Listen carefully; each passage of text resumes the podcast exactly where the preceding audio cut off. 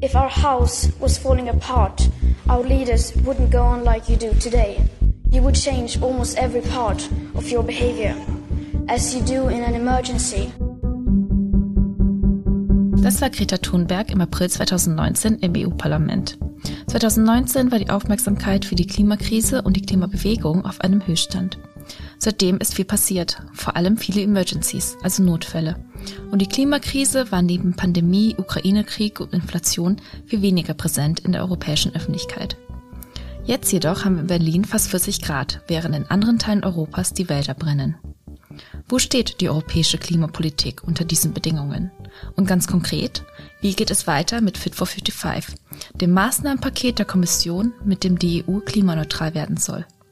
Das fragen wir in dieser Folge von EU2Go, dem Podcast für Europapolitik mit dem Titel Fit for 55, einig in die Klimaneutralität?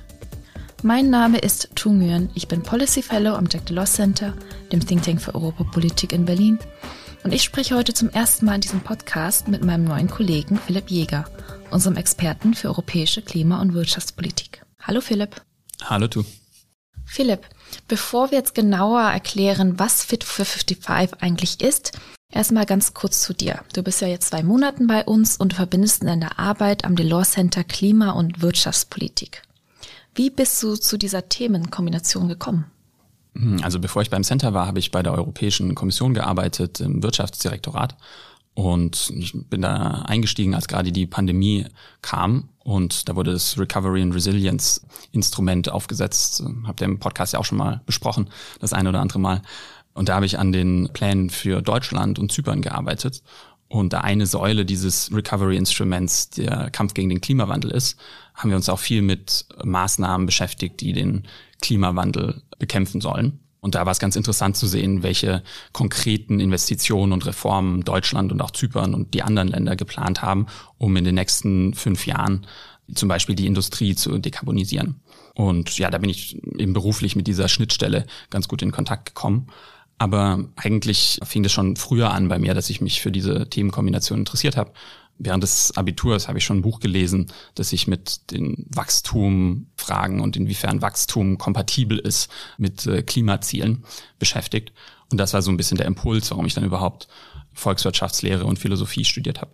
Das ist jetzt natürlich auch eine wahnsinnige spannende Themenkombination. Ähm, die EU-Kommission hat Fit for 55 im Juli letzten Jahres vorgestellt. Das heißt, wir sind jetzt ein Jahr nach der Vorstellung des Pakets. Ende Juni diesen Jahres hat das EU-Parlament in weiten Teilen grünes Licht gegeben, nachdem nochmal einige Aspekte des Gesamtpakets geändert wurden. Über den Inhalt des Pakets wollen wir später noch sprechen, aber jetzt erstmal ganz kurze Einordnung. Welche Rolle spielt denn Fit for 55, also dieses Gesamtpaket in der europäischen Klimapolitik?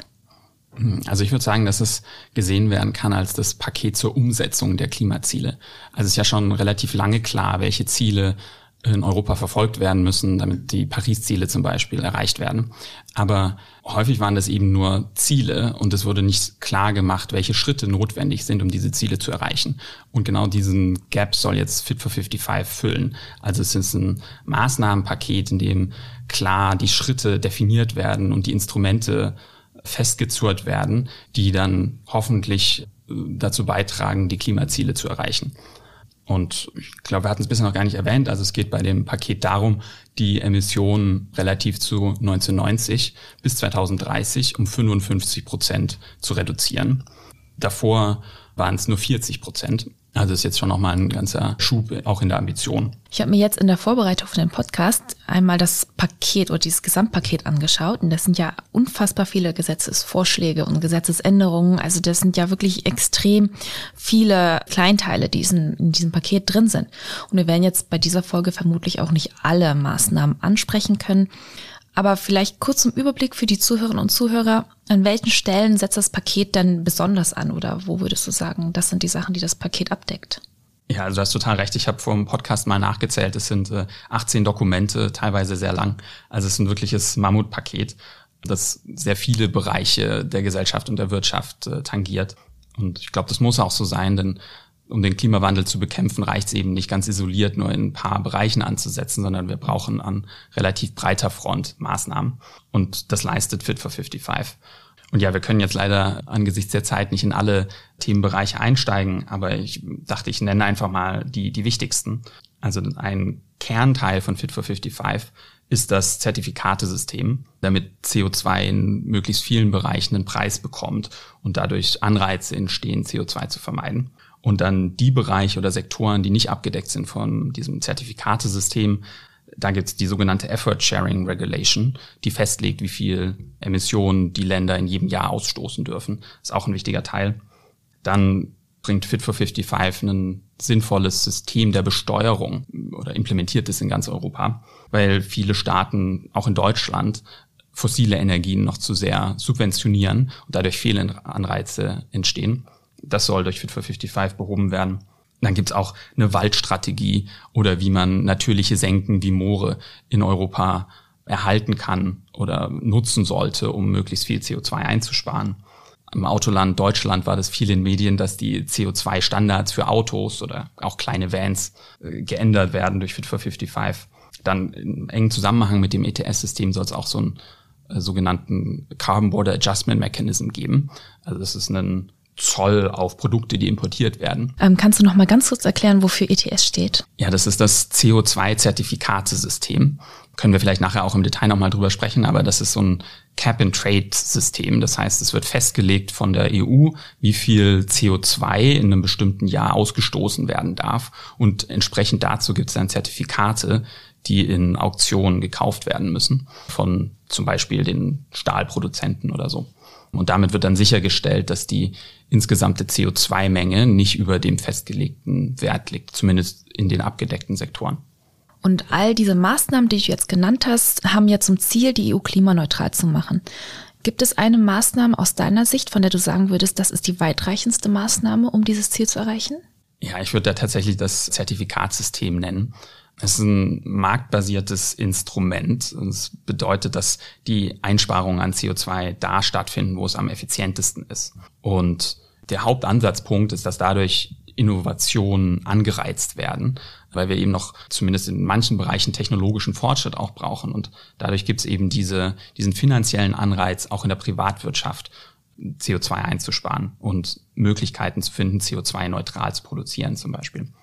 Und ja, wie gerade schon gesagt, wenn das System nicht über den Haufen geworfen wird, kann ja immer mal sein, dass es dann politische Änderungen gibt. Aber angenommen, wir bleiben bei diesem System, können wir damit wirklich sicherstellen, dass die CO2-Ziele in den Sektoren erreicht werden. Das Zertifikatsystem muss flankiert werden mit anderen Paketen. Standards zum Beispiel. Also es ist notwendig, dass es Standards gibt, wie viele Autos ausstoßen dürfen, dass es eine Solarpflicht gibt auf Hausdächern oder eine Renovierungspflicht und diese Sachen. Aber ich glaube, die sind im Vergleich zum Zertifikatesystem immer nur oder sollten meistens nur ergänzend sein. Und ja, wenn ich mir so ein Instrument für die ganze Welt wünschen dürfte, das umgesetzt wird, dann sollte das so ein Zertifikatsystem sein. Häufig gibt's Kritiker, gerade auch aus dem klimaaktivistischen Bereich, die sagen, ja, das ist doch zu kurz gedacht und die bemängeln dann zu Recht auch manche Fehler, die es beim ETS-System gab. Aber da gibt's jetzt ein paar neue Mechanismen und Änderungen, um so Fehler auszumerzen. Das Zertifikatsystem gibt es ja jetzt schon ein bisschen länger und, und nicht erst mit Fit for 55, aber wie hat Fit for 55 dieses System denn geändert jetzt? Es gibt äh, durch Fit for 55 eine Reihe an Änderungen. Eine ist, dass das bestehende Zertifikatesystem ausgeweitet wird, auch auf die Schifffahrt und dann noch einen wahrscheinlich wichtigerer Punkt ist, dass ein zweites Zertifikatesystem aufgesetzt wird für Straßenverkehr und Gebäudeemissionen. Und das bedeutet eigentlich kurz gesagt, dass die ja, in Vertriebbringer von Benzin und Diesel und dann bei den Gebäuden Heizgas oder Heizöl, dass die eben auch Zertifikate kaufen müssen. Also es ist nicht so, dass dann die einzelnen Verbraucher oder Verkehrsteilnehmer für jede S-Bahnfahrt, die sie machen, ein äh, Zertifikat brauchen, sondern das passiert praktisch im Fluss eine Stufe darüber. Aber die Preise werden dann von den in Vertriebbringern natürlich weitergegeben an die Kunden. Und ähm, schlussendlich führt es dann schon dazu, dass die Bürger höhere Preise zahlen müssen für zum Beispiel heizen, aber auch wenn sie mit dem Auto durch die Gegend fahren. Die Kommission hat Fit for 55 ja, wie gesagt, im Juli 2021 vorgestellt, also im Sommer letzten Jahres. Nach dem Angriff Russlands auf die Ukraine hat sie bei einigen Punkten aber nochmal nachgeschärft, jetzt kürzlich. Zum Beispiel soll der Anteil der erneuerbaren Energien am gesamten Energiemix in Europa noch schneller steigen. Also bis 2030 sollen es nicht nur 40 Prozent, sondern 45 Prozent sein. 5% ist jetzt erstmal eine sehr abstrakte Zahl. Wie bewertest du denn diese Verschärfung des Paketes? Hatte der Ukraine-Krieg nochmal einen großen Einfluss auf das Paket und auf die Maßnahmen, die du gerade beschrieben hast? Ja, die 5% klingen tatsächlich erstmal abstrakt. Äh, vielleicht hilft so ein bisschen die, die Zahl einzuordnen. 2020 äh, lagen wir beim Anteil der Erneuerbaren noch bei 22 Prozent. Und noch 2018 war das Ziel, das jetzt ja bei 45 Prozent liegt, bei 32 Prozent. Also es ist schon noch ein, ein, großer, eine große Schippe, die da draufgelegt wird und das denke ich tatsächlich sehr ambitioniert, aber eben auch notwendig, um die Pariser Klimaziele irgendwie noch erreichen zu können. Aber man muss schon auch sehen, dass eine ganze Menge passieren muss, damit dieses Ziel erreicht werden kann. Also eine Sache sind die Genehmigungsverfahren für den Ausbau der Erneuerbaren, die müssen total beschleunigt werden. Und es ist auch nicht ganz klar, ob dafür die Genehmigungsbehörden schnell genug Personal aufstocken können. Also es wird dann schnell sehr technisch und es ist nicht ganz klar und ich bin bei manchen Sachen skeptisch, ob man tatsächlich so schnell so viel erreichen kann. Aber hat der Ukraine-Krieg die Ziele jetzt nochmal verschärft oder, oder die Geschwindigkeit dieses Pakets? Ja, würde ich schon sagen, auch wenn das die Zeit erst wird zeigen müssen. Also durch den Ukraine-Krieg hat die Kommission ein Paket aufgelegt, nochmal ein zusätzliches, das heißt Repower EU. Das wird jetzt auch äh, diskutiert auf EU-Ebene und kommt dann bald in die Verhandlungen zwischen Rat und Parlament. Und da soll der Energieverbrauch gesenkt werden. Es gibt eine Solarpflicht, es gibt noch eine stärkere Rolle für Wasserstoff dadurch und einen noch stärkeren Fokus auf Energieeffizienz. Also da passiert schon eine ganze Menge jetzt in dem Kontext des Krieges. Und es ist nicht so, würde ich sagen, dass die Klimaagenda komplett ins Hintertreffen geraten ist.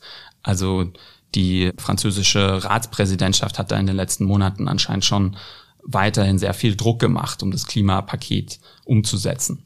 Vielleicht können wir dann auch so ein bisschen grundsätzlicher drüber nachdenken, was passiert durch die höheren Energiepreise. Also ich finde es ganz interessant, sich zu überlegen, dass es zwei so gegensätzliche Kräfte gibt. Dadurch, dass die Gaspreise steigen, werden ja relativ gesehen Wind und Solar attraktiver. Und das führt eben dazu, dass die Energiewende schneller vorangetrieben wird. Und das ist so ein, positiver Effekt des Kriegs gewissermaßen auf die, auf die Klimaziele. Auf der anderen Seite sieht man auch aber, dass verschiedene Regierungen, auch Deutschland, jetzt verstärkt auf Flüssiggas setzen zum Beispiel und auch zumindest kurzfristig wieder Kohlekraftwerke hochgefahren werden müssen. Und ich glaube, die springende Frage dabei ist, welcher Effekt am Ende überwiegt und wie kurzfristig jetzt der verstärkte Einsatz von zum Beispiel Kohle ist. Also wenn das nur für jetzt die nächsten ein, zwei Winter gebraucht wird, ist es vielleicht nicht so ein großes Problem. Du sprichst jetzt auch gerade schon die gestiegenen Energiepreise an. Ähm, die sind ja jetzt durch den Ukraine-Krieg sehr stark gestiegen und auch die Reform des Emissionshandels kann jetzt noch zusätzlich dazu führen, dass Energie und bestimmte Produkte teurer werden jetzt mal ein bisschen weg von, von der Klimafrage. Das betrifft ja europäische BürgerInnen sehr unterschiedlich stark. Die Unterschiede möchte die Kommission jetzt mit einem Klimasozialfonds abfedern.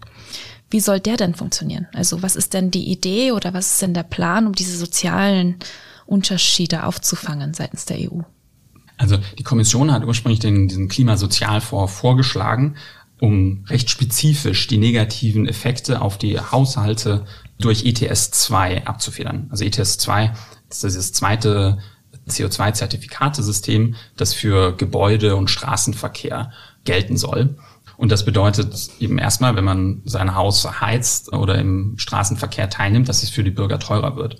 Und um diese Effekte ein bisschen abzufedern, hat die Kommission diesen Klimasozialfonds vorgeschlagen. Also der war in dem Kommissionsvorschlag einigermaßen getargetet. Und das EU-Parlament möchte jetzt diesen Klimasozialfonds ein bisschen weiter auslegen. Aber Kernidee ist, dass die vulnerablen Haushalte, also die, die wirklich betroffen sind durch die Energiewende, Unterstützung erhalten, teilweise auch durch direkte Transfers. Also dass die Einnahmen von diesem ETS-2-System werden in den Fonds gelenkt, zumindest teilweise. dieser Fonds unterstützt dann die, die von der Energiewende durch dieses ETS-System am meisten betroffen sind. was ja sehr spannend ist. Und da haben wir auch in der Vorbereitung des Podcasts schon mal kurz darüber gesprochen, dass jetzt natürlich die Frage, wie, wie die Gelder verteilt werden sollen, über diesen Klimasozialfonds ähm, wieder alte Konfliktlinien in der EU aufzeigen, die wir ja auch schon jetzt öfters gesehen haben, auch mit dem Recovery-Instrument. Welche Auseinandersetzungen gibt es denn rund um diesen Fonds zwischen den Mitgliedstaaten? Also welche Unterschiede sehen wir da in den Positionen? Ja, das war politisch betrachtet ganz interessant wieder zu sehen, dass da die bekannten Muster sich gezeigt haben. Also Nettozahlerländer wie Deutschland wollen eher einen kleineren Klimasozialfonds und die Mitgliedsländer, die mehr davon profitieren würden, im Normalfall eben die ärmeren Mitgliedsländer, sprechen sich für einen größeren Fonds aus. Also gewissermaßen die bekannte Transferdebatte, die man immer beim EU-Budget hat und aber auch bei der Recovery Facility zum Beispiel. Deutschland ist äh, in die Ratsverhandlungen gestartet mit einer ziemlich radikalen Kürzung. Und ja, da stand auch, glaube ich, kurz mal das Gelingen des ganzen Pakets auf dem Spiel. Und schlussendlich wurde dann aber ein Kompromiss gefunden im Rat, der relativ nah ist an dem, was die Kommission vorgeschlagen hat. Die Kommission hatte 72 Milliarden vorgeschlagen, sind, sollen jetzt 59 werden, also schon eine Kürzung. Also und auch natürlich, das sind viele Milliarden, mit denen man viel machen kann, aber es ist eben doch noch relativ nah an dem, an dem ursprünglichen Kommissionsvorschlag. Aber also diese Konfliktlinien verlaufen auch nicht nur zwischen den Mitgliedsländern, sondern auch zwischen dem Rat und dem EU-Parlament. Ich vorhin ja schon mal kurz darauf hingewiesen, dass das Parlament den Klimasozialfonds ein bisschen allumfassender versteht und äh, praktisch daraus ein Instrument machen möchte, das sicherstellt, dass niemand zurückgelassen wird. Also no one is left behind. Wohingegen eben die Kommission und auch der Rat eher einen zielgerichteteres Instrument in dem Klimasozialfonds sehen. Die meisten Maßnahmen von Fit for 55 haben es ja jetzt äh, diesen Sommer durch das Parlament und den Rat geschafft. Wie geht es denn jetzt weiter mit dem Gesamtmaßnahmenpaket? Genau, die meisten und auch die wichtigsten Maßnahmen, denke ich, sind jetzt, äh, da haben jeweils der Rat für sich und dann das Parlament für sich eine Position gefunden, die dann in einen Trilog verhandelt werden müssen. Es fehlen aber schon noch die ein oder andere Richtlinie oder äh, Regulation. Also die, die Besteuerung zum Beispiel muss noch verhandelt werden, intern jeweils. Und die erneuerbare Energienrichtlinie kommt im Parlament auch erst im September ins Plenum. Also da gibt es schon ein paar Sachen. Aber schon jetzt fangen die Gespräche zwischen Parlament und Rat an. Und vor dem Hintergrund, dass die Kommission schon vor über einem Jahr das Paket vorgeschlagen hat, wirkt es vielleicht nicht so, als ob es schnell wäre. Aber für EU-Verhältnisse ist es doch ziemlich zügig gewesen. Und das Ziel ist jetzt noch während der tschechischen Ratspräsidentschaft, das Paket zum Abschluss zu bringen. Also das wäre noch bis Ende des Jahres. Und ja, da muss man mal sehen, wie weit die Positionen dann tatsächlich auseinanderliegen und ob das so schnell funktioniert. Triloge sind die informellen Verhandlungen zwischen Parlament, Rat und der EU-Kommission im Gesetzgebungsverfahren. Philipp, abgesehen vom Klimasozialfonds, über den wir schon gesprochen haben, bei welchen Aspekten oder welchen Teilmaßnahmen siehst du denn das größte Konfliktpotenzial eben in diesen Verhandlungen, die jetzt noch bis Ende des Jahres passieren sollen? Ich glaube, das Interessante an Fit for 55 ist, dass viele Maßnahmen und Gesetzesvorschläge gewissermaßen miteinander verwoben sind. Also die Unterschiede beim Klimasozialfonds zum Beispiel haben dann, oder die unterschiedlichen Herangehensweisen, haben auch Auswirkungen auf andere Gesetzespakete. Also dieser Grenzausgleichsmechanismus, den ich eingangs kurz erwähnt hatte, ist eng mit dem Zertifikatesystem verwoben und der dann eben wiederum mit dem Klimasozialfonds. Also wenn es bei einem Konflikt gibt, dann sind wahrscheinlich auch die anderen nicht so leicht äh, über die Ziellinie zu bringen. Aber um so ein Beispiel rauszupicken, beim Zertifikatesystem gibt es noch eine ganze Menge offener Fragen. Die Kommission hat vorgeschlagen, dass die CO2-Emissionen relativ zu 2005 in diesen ETS-Sektoren äh, um 61 Prozent sinken sollen. Das Parlament ist da ambitionierter und will 63 Prozent.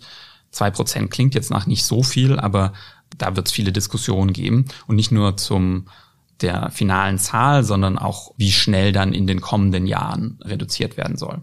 Noch ein anderes Beispiel wäre beim ETS-System die kostenlose Zertifikate. Also bisher bekommt die Industrie, um international wettbewerbsfähig zu bleiben, von dem ETS-System kostenlose Zertifikate zugeteilt. Und wenn jetzt dieser Grenzausgleichsmechanismus kommt, gibt es eigentlich keine Notwendigkeit für diese Zertifikate mehr. Also ich simplifiziere jetzt hier mal so ein bisschen. Aber deswegen sollen die, soll es ein Phase-out geben, also dass die auf null reduziert werden, diese kostenlosen Zertifikate. Und da ist ein großer Streitpunkt äh, zwischen Parlament und Rat, wann das gestehen soll und wie schnell. Um diese Verwobenheiten von verschiedenen Maßnahmen oder Gesetzen geht es ja auch oft im Podcast, dass man verschiedene Maßnahmen oder Gesetze nicht immer voneinander trennen kann. Aber es das heißt, es stehen jetzt noch lange Verhandlungen an, wenn ich dich richtig verstehe, ähm, wenn es um Fit for 55 geht. Angenommen, das Paket kommt so durch, wie es aktuell geplant ist und wie wir es gerade besprochen haben. Wird das Paket reichen, um die Klimakrise aufzuhalten? Du hast es schon erwähnt, Fridays for Future, verschiedene zivilgesellschaftliche Organisationen kritisieren, dass die Maßnahmen nicht reichen werden, um die Erderwärmung auf 1,5 Grad zu begrenzen. Ich glaube, da ist die Frage immer so ein bisschen reicht für was. Also klar, diese Frage stellen sich, glaube ich, alle und auch zu Recht. Und das ist am Ende des Tages ja auch die springende Frage. Ne? Es bringt nichts, wenn man einen gut funktionierenden Klimasozialfonds hat, aber trotzdem die Klimaziele komplett verfehlt. Aber ich glaube, man kann auf jeden Fall mal konstatieren, dass das Paket ziemlich ambitioniert ist, auch gemessen daran, was es für Umwälzungen mit sich bringt, also gesellschaftlich, aber auch wirtschaftlich. Also die Industrie in Europa oder in der EU wird grundlegend anders aussehen in 15 Jahren wegen Fit for 55. Und ich glaube, man kann schon sagen, dass die EU den Klimawandel ausgesprochen ernst nimmt und Fit for 55 die politische Agenda bestimmt und damit die EU auch eine Vorreiterrolle in der, in der Welt einnimmt.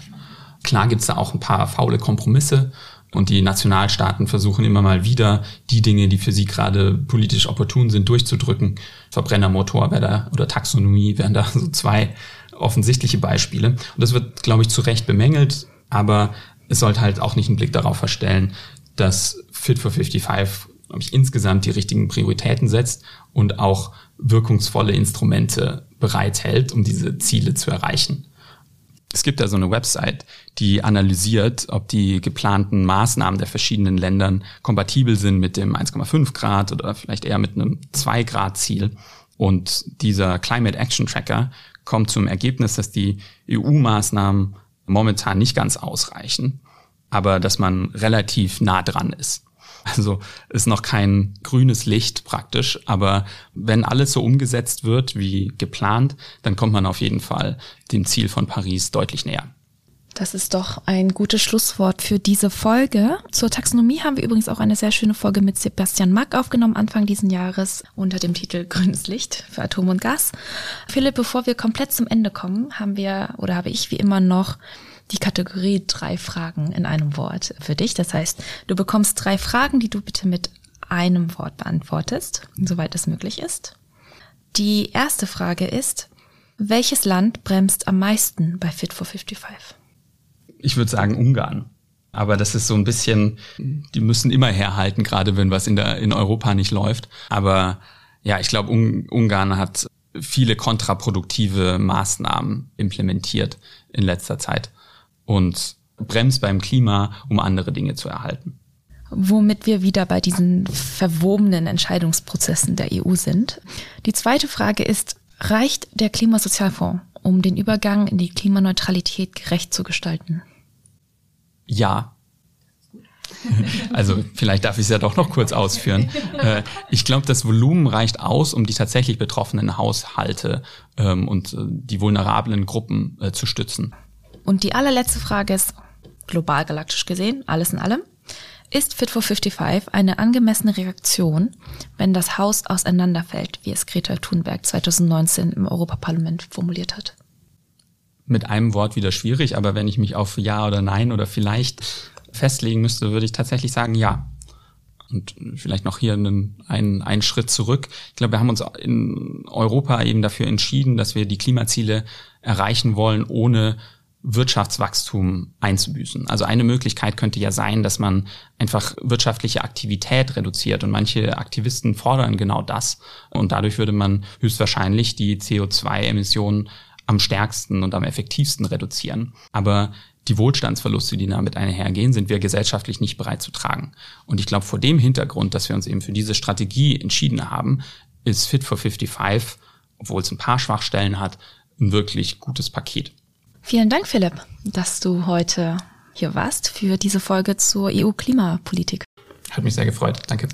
An unsere Zuhörerinnen und Zuhörer, das war hiermit Folge 24 von EU2Go, dem Podcast für Europapolitik des Jacques Delors Centers in Berlin.